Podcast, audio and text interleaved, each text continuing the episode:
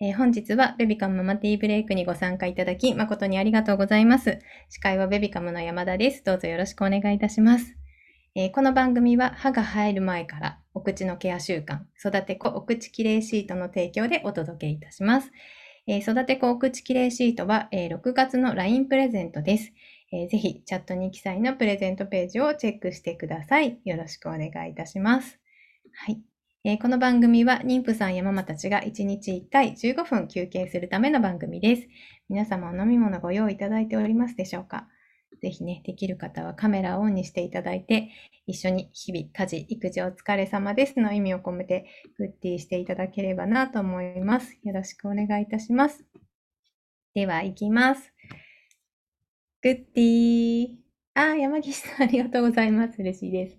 うん。ありがとうございます。あ、ここ18さん、グッて入れていただいてありがとうございます。かわいい。ありがとうございます。あ、杉本さんもありがとうございます。はい。では、えー、本日は、えっ、ー、と、ちょっと過去の神回を振り返る回ということで、えっ、ー、と、HSC の第一人者、えー、心療内科医の明橋大二先生の会をお届けしたいと思います。えー、ぜひね、見ながら感想やコメントなどありましたら、えー、チャットの方に入れていただければなと思いますので、一緒にぜひご覧いただきながら、えーと、チャットの方も入れていただければと思います。はい。では、早速いきたいと思います。えそれでは、えどうぞ。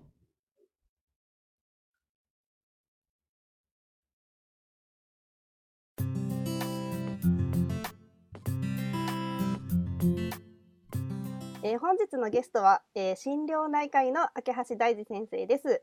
普段は病院のまあ、医者をしてますけども、えー、あとはまあ児童相談所の嘱託医とか、まあ、あの不登校の支援の NPO の代表やってたり、まあ、あとはあの子育てハッピーアドバイスという、まあ、本を書いて、まあ、いろんなあ方に、まあ、少しでもね子育てが楽になってもらうように、えー、活動をしております。速ですね、あの質問が来ていますので、ちょっと読んでもいいですか？えー、ターコさんっていう方から6ヶ月の娘の出産前後で9歳の息子の爪噛みがひどくなりました。つい爪噛みしてると声をかけてしまいます。やめてほしいけどそっとしておいた方がいいと周りからは言われます。どうしたらいいでしょうかっていうことです。はい。まあこれのよくあの質問受けるんですけどもあの爪噛みとよくあるのは指しゃぶりね。はいまあ、そういうのも割とこう気になるってことで質問あること多いですけど、まあ、これはね基本的にはあの癖です。はい、そんなにだから病的な意味はあのないです。はい、あのなんか手持ち無沙汰だとかなんかちょっとこう口が寂しいとか、まあ、そういう時に、まあ、口に手を入れて噛んだりという、まあ、ことになったりするので一応ね、まあ、ちょっとばい菌が入っちゃうからねとか、まあ、そういうふうにちょっと、まあ、あのソフトにこう止めるっていうのはいいと思いますけども、まあ、それをやってるから止めないからって言ってあんまりこうガンガン叱り続けるほどの必要はないかなっていうふうに、まあ、思いますね。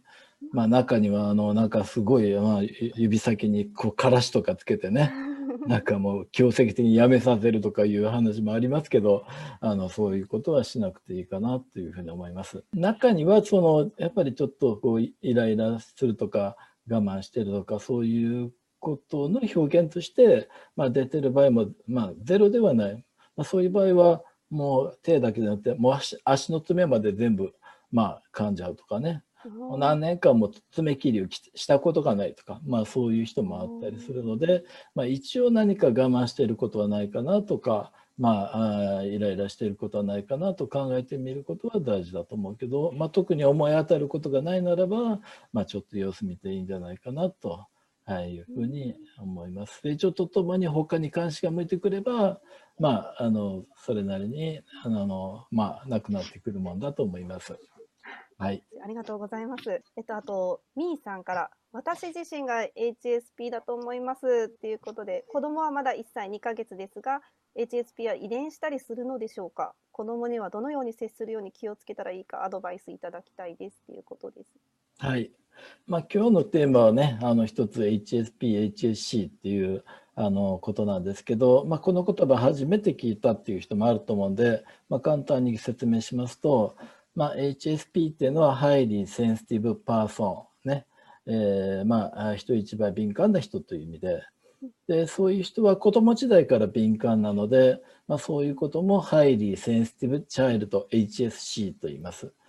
えー、まあ大体5人に1人ぐらいそういう人がいると言われてて、えー、その感覚的に敏感なところがあるんですよね。例えばちょっとした物音でも気につけるとか匂いに敏感とか、まあ、味覚に鋭いとかね、まあ、そういう感覚的に敏感なんですけどそれだけじゃなくてこう人の気持ちにも敏感ね。人がなんか辛い思いしてるとすぐ察知しちゃうとか親の顔色見てるとかあるいは学校でお友達が怒られてるのを見てるだけで自分まで辛くなっちゃうとか、そういう人の気持ちにも敏感っていうのを、まあ、あその、えー、まあ、HSC っていうふうに、まあ、言うんですよね。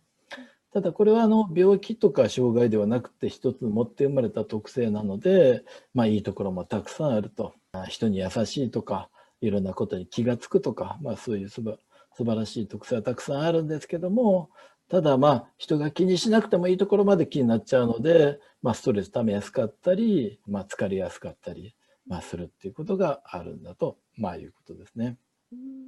でまあ、ご質問ですけどもその親が HSP だったらあの子供を遺伝するのかということですけど、まあ、別にその遺伝病とかそういうことではないので、まあ、その全部が全部遺伝するわけじゃないんですけどこれはあの持って生まれた、まあ、特性で、まあ、いわゆる DNA に書き込まれているそういう特性なので、やっぱりその親から子に受け継がれるってことはあのある程度あります。例えば子供が敏感ならばお父さんかお母さんかどっちかが敏感だっていうのは、まあ、割とよくあることなので、はい。あのまあ、ただあの、まあ、その同じ特性をまあ持ってたとしてもやっぱりそういう子供のことがね、親御さんはやっぱりよく理解できるので、うん、まあ、支えることができるかなというあの面もあると思いますね。はい、なるほど、ありがとうございます。えー、子供たちが小さい頃に秋橋先生の本に助けられましたっていう島さん、福岡の方とか、はい、ありがとうございます。えっ、と昨日たまたま子育てハッピーアドバイス買いましたっていう、はい、はい、ありがとうございます。はい。ターコさんが、えー、手の爪切りはもうしばらくしたことないですということですね。噛んじゃって短くなっはい、そうですね。はい。はい。あとですね、みおみおさんって読むんですかね、美しく生きるって書いて、みおさんから、HSC の小3の息子が学校に行く意味がわからないと言っていて、先生の叱る声や命令口調が怖いそうですということです。で校長先生やスクールカウンセラーにも自分で相談していますがなかなか変わらず困っています。どうしたらいいでしょうか？っていう子供さんからの質問っていう、はい、はい、あまずその小学校3年生でその学校へ行く意味がわからないと、まあ、行きたくないじゃなくて行く意味がわかんないと、うん、こういうあの哲学的なね非常にあの とても子供とは思えないような、まあ、質問してくるのが大体 HSC の特徴なんですよね。はい、で、まあそういうしんどい思いして、それだけ学校意味がわかんないと。まあ勉強ならば家でもできるし、わざわざそういう、もうそういう、まあ疲れる場所に行って勉強、すると余計その集中でできないと。もうそんなことならもう家で静かな環境で勉強した方がいいんじゃないかみたいなね。まあそういうことで、まあそういう気持ちは非常によくわかります。まあ、先生の声が怖いとかねもう本当にまあ HAC のあるあるなんですけども、まあ、まずその、まあ、スクールカウンセラーだったら最近は割と HAC は広まってきたので、まあ、スクールカウンセラーと相談してまあ親から直接ね先生に言っても分かってもらえなくてもやっぱりそのスクールカウンセラーから先生たち伝えてもらうと割と理解してもらうってことがあるので、まあ、スクールカウンセラーとかそういう、まあ、学校の中に理解してくれる人、まあ、保健の先生でもいいし、まあ、教頭先生でもいいんだけど、まあ、そういう人を一人は見つけてその人からなんか先あの先生方に伝えてもらう担任に伝えてもらうっていうのが、まあ、一番こう理解を得やすいかなというふうにまあ思いますね。ありがとうございます。あの質問続々来てるんですが、ちょっとあの先生に今日は自己肯定感の話もちょっとしていただきたいなと思っていたので、はいはいはい、まずですね、その HSC と自己肯定感にはいどんな関係があるのかっていうのと、自己はい肯定感を育てるあの、はい。ママの関わり方ってはいあり。ますか？はい。まあ、なかなか、あの、鋭いご質問で、はい。もうい、いきなり本質的な話に入ってきましたけども、えーまあ、自己肯定感っていうのは、えーまあ、自分は生きていくる価値がある大切な存在だ、生きてていいんだという気持ちのことで、まあ、心の成長の土台になるものなんですよね。はい。でそういう土台があって初めて、えーこうしつけとかあるいはね勉強意欲とかが湧いてくるわけです。ね、こう自分は大事な人間と思えない。自分なんかどうせ生きていても仕方がない、えーそういうふうにしか思えないと勉強意欲も湧かないし。またもうしつけとかルールっていうのは、まあ、人のことを大事にするからこそルールを守るわけですよね。ところが自分が大事にえーされている。自分のことが大切だと思えない子供がねこう人のことを大事にしろって言っても分かんないわけですわ。ですからやはりその学校でこうあのねあ切れる子供キキックとかパンチとかする子供なんかはやっぱりその例えば虐待を受けてたりするとやっぱり自分が大事にされてるのに人を大事にしろって言っても分かんないわけです。だからそういう意味で、えーそのね、えー、全ての土台になるのがこの自己肯定感。まあ、私はもう子育てで大事なことはもうこれしかないと思ってますね。うんえー子供の心に自己肯定感を育てていくことこれ一つだと思ってます。まあ、HSC と自己肯定感の関係なんですけど、まあ、別に HSC に限らずその自己肯定感を育てることはもう全ての子供にとって大事なことなんですけどもただその HSC の場合はですねその特性からその普通に育ててると自己肯定感が育ちにくいっていうそういう特徴があるんですね。うん。例えば HSC の場合はこう人よりも自分に厳しいんですね。自分に対してすごくネガティブに考えてしまうね、うん。えーだから、まあ、ちょっとした注意をしてもなんかすごくダメージ受けてしまってなんか他の子だったらなんかまあダメでしょって言ってもなんか右の耳か左耳みたいなね、まあこれがまあ普通の子供ですところが HSC の子はもう1言っただけで10受け取ってしまうね、うん。えーそうすると、ね、単に例えば鉛筆の持ち方違ってるよと、まあ、いうふうに言っただけだにああ私なんかもうどうせ何言ってもダメなんだ。もう私なんかいない方がいいんだ。死んだ方がいいんだって別にそこまで言ってんだよね。ただ鉛筆の持ち方違ってるよって言ってるだけなんですわ。ところがやっぱり HSC の場合そういうふうに取ってしまう。だからやはりそういう意味でその HC の子育ての場合やはりその自己肯定感をまあ下げないようにっていうかやはりまあそれはまあ HSC に限らず他の子でもそうなんですけどもまあできないところを見るよりはでできたところを褒めていくとかね、えーまあそのし叱る時はまあああんまりこう大きな声で怒鳴るみたいなことじゃなくてま教えればいいと。ねこうこういうふうにこれからこういうふうにしてねっていうふうにまあ言えばいいとかね、まあ、そういうふうにやはりあのいくつかちょっと、まあ、あの必要な配慮があるわけです。まあ、そういう意味でそのやっぱり HSC っていうことを知っておくっていうことがそのまあ子育てをする時にやっぱり大事な、うん、一つのなんかこうあの情報になるっていうことで、まあ、HSC をしてもらいたいなと話をしたいですよね。あなるほど。あ知らないよりやっぱり知っておいた方がいいってことですね。ママのはい対応もそれでね。変えれるところがあるってことですね、はい。はい。なるほどわかりました。はい、ただその自己肯定感の話でぜひ、まあ、お伝えしておきたいのははい。その今自己肯定感という言葉が非常に広まってきてね。はいまあ自己肯定感を育てることが大事っていうのは、まあ、広まってきたのはいいことなんですけどはい。なんかそれが逆にねこうなんかお母さん方にとってプレッシャーになっちゃってもう自己肯定感を育てるにはどうしたらいいのとかね、うん。なんか子供がなんかもう自信なさげなこと言ったらあ自己肯定感全然育てない。やっぱり私の子育てはダメなんだみたいな。なんかそういうふうにこう親御さんがそう自分をその責めるような、まあ、きっかけになるとしたらそれは私はちょっとまずいなっていうふうに思うんですね。うんでその自己肯定感を育てるのに私は特別なことはもう一つもいらないと思ってるんです。普通にご飯を作ってね、やっぱりあのお風呂を入れて、えー、夜寝かせてね、洗濯してみたいな、まあそういう日々やってる関わりが実は子供の自己肯定感を育てる上でやっぱりすごく大事なことなんですよね。そういうふうに、まあ、日々の当たり前みたいに思えるけどその当たり前のお世話っていうのがどれだけ意味があるかどれだけ大事か。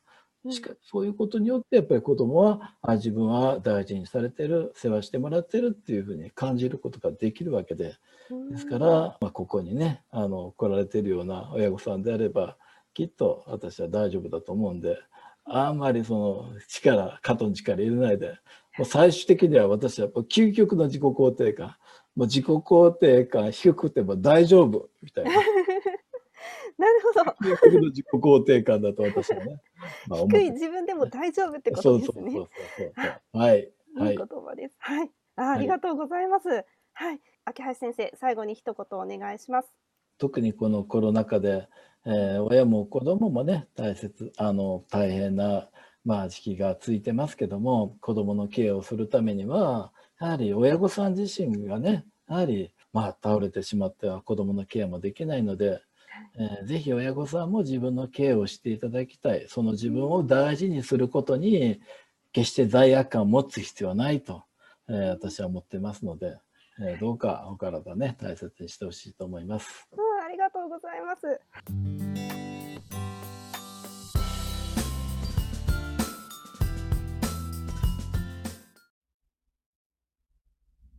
はい。ありがとうございます。皆さんいかがでしたでしょうか、えぜひ、あの、感想などをチャットに入れていただければと思います。えすごく秋橋先生の優しい人柄が伝わったのではないでしょうか？ね、私は、ね、当たり前のことをやってればいい。自己肯定感低くても大丈夫っていう言葉にね、すごくなんか嬉しいなって思いながら見ておりました。ね、あ、宮内が司会をしてた宮内ですね。ね、いい言葉ですね。自分を大事にすることに罪悪感を持たなくていい。ね、そこ好きですっていうコメントをくれましたが、え本当ですね。すごく本当にこの回、秋橋先生の優しさがすごく伝わった回でした。ぜひぜひ皆さんも、えっ、ー、と、感想をね、入れていただけると嬉しいです。はい。で、えっ、ー、と、明日のゲストなんですけれども、明日は、えっ、ー、と、京都で宿を経営されている藤田正光さんをゲストにお迎えしてお届けします。えー、藤田さんはね、宿をやりながら発達支援の教室を開業されるそうで、えっ、ー、と、療育の場をもっと増やす必要があるとお考えです。で、現状の問題点などをお聞きしますので、ぜひぜひご参加いただきたいと思います。で、ちょっとね、京都で宿をやられているので、京都のおすすめスポットなんかも聞いてみたいと思っておりますので、ぜひ明日もご参加ください。はい。あと、番組参加でアプリカの抱っこ紐コアラウルトラメッシュ EX が1名様に当たるという企画をやっております。えー、こちらもぜひご応募いただきたいんですけれども、こちらはね、合言葉が必要です。合言葉はね、口頭では番組の最後でお伝えしますが、今こちらの、ここに書いてありますので、こちらが合言葉になります。はい。あとはですね、待機室でもお話ししておりますが、えベビカムでは一人でも多くの妊婦さんやママさんたちに休憩する時間をとっていただきたいと思ってこちらの番組やっております。今ね、ポスターチャレンジをしておりますので、私のこの下にあるポスターや、えー、とこのカードをね、貼ってくださる先をちょっとあの募集しております。えー、今、チャットの方に、えー、とお申し込みはこちらという URL を貼っておりますので、えー、ぜひこちらから、えー、とポスターのダウンロードできるようになっておりますので、ダウンロードしていただくか、えっ、ー、と、ちょっとお家にプリンターなどがない方は住所を書き込めるようになっておりますので、ぜひご協力いただければと思います。えっ、ー、と、こちらのね、私の今31件まで来ております。こちらが100件まで行きましたら、えっ、ー、と、達成ということで、えっ、と、投稿してくださった方の中から、えっ、と、20名様に、えっ、と、500円分のクオカードペイを、えっ、と、プレゼントいたします。あとはママティーブレイクのトートバッグを2名様にプレゼントいたします。ぜひよろしくお願いいたします。はい。では、皆さん、もしよければ感想をいただきたかったのですが、ちょっとじゃあ、えっ、ー、と、今日の晩ご飯行きたいと思います。ぜひ、今日晩ご飯が決まっているという方、えっ、ー、と、チャット欄に晩ご飯を書いてください。まだね、決まってないっていう人は、えっ、ー、と、それを見て参考にしていただければなと思います。決まってる方、ぜひぜひ晩ご飯教えてください。お願いします。私は決まっていないので参考にします。あ、ここ18さんありがとうございます。今、娘は6ヶ月ですが、HSC の特性があれば子供の気持ちを想像しながら関われたらなと思います。ということで、ありがとうございます。本当ですね。まだちょっと6ヶ月だと、まだ何何もわからないかとは思うんですけど、ぜひね、ちょっとこういう番組とかを参考にして、将来、なんか役立てていただければなと思います。あ、ベビカン宮内、余っているちくわを使いたい ちくわ。ちくわか。な んだろう、皆さんどうします？ちくわあるとき。えー、あ、佐藤さんありがとうございます。そうめんチャンプル作ってますって、もう作っていらっしゃる。すごいよ。そうめんチャンプル。すごいですね。美味しそう。ワイママさん、我が家の夕飯はキャベツたっぷりメンチカツの予定。美味しそう。いいですね。キャベツたっぷりメンチカツ。美味しそう。コミコミコさん、えー、魚のアラの煮付け。あ、美味しそう。すごい。アラの煮付け。すごいですね。ちかさん、あ、HSC 初めて知りましたというコメントをいただきました。えー、セッターさん、もやしをなんとかしたいです。もやしってね、すぐダメになりますよね。早く使わないと。はい、山岸さん、チャーハン。いいですね。ココ18さんは、あ、ちくわは酢の物に入れますっていう、美味しそうですね。えー、ちかさん、娘ももしかしたらそうかもと思いました。あ、ね、なんか割合をちょっと忘れてしまったんですけども、結構人数はいらっしゃるっていうことで聞いたことがあります。うん。えー、玉かなさん、そっと寄り添っていただけた言葉ばかりで、本当ですね、勇気づけられました。うんうん。自分のことをもっと大切にしますということで、玉かなさんありがとうございます。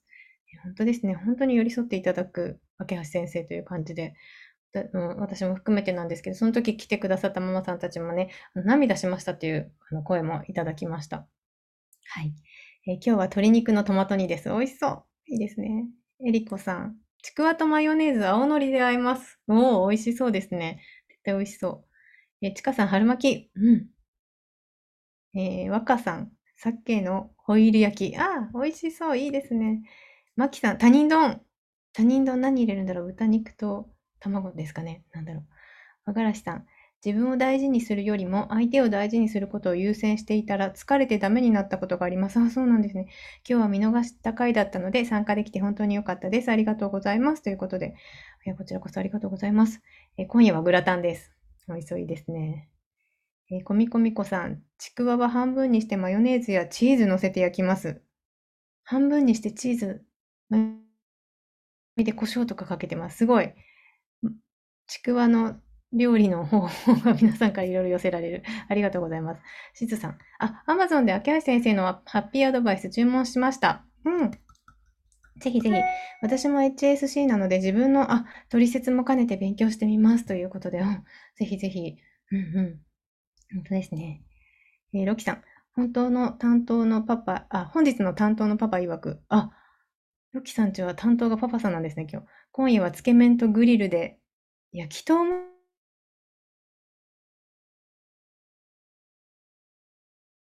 えー、マキさん。えー、豚肉と玉ねぎた、玉ねぎを卵で閉じます。あ、いいですね。美味しそう。セッターさん。ちくわはピーマンや小松菜などの野菜と一緒に炒めても美味しいですが、磯辺揚げが好きです。磯辺揚げ美味しいですよね。食べたい。食べたくなっちゃった。ここ18さん。酢豚。いいな。酢豚にしようかな。人参なしですが。あ人参なくても酢豚美味しいです。うん。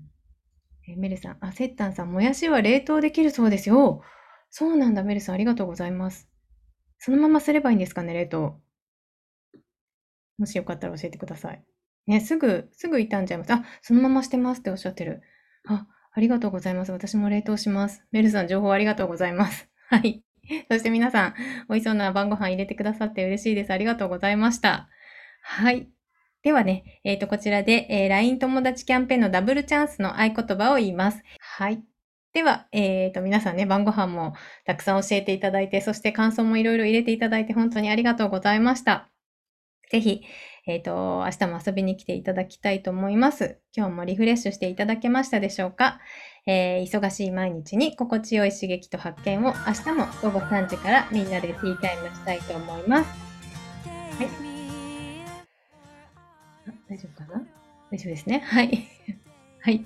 では、こちらで終了したいと思います。ベビカンママティーブレイクでした。ありがとうございます。皆さんありがとうございました。ね。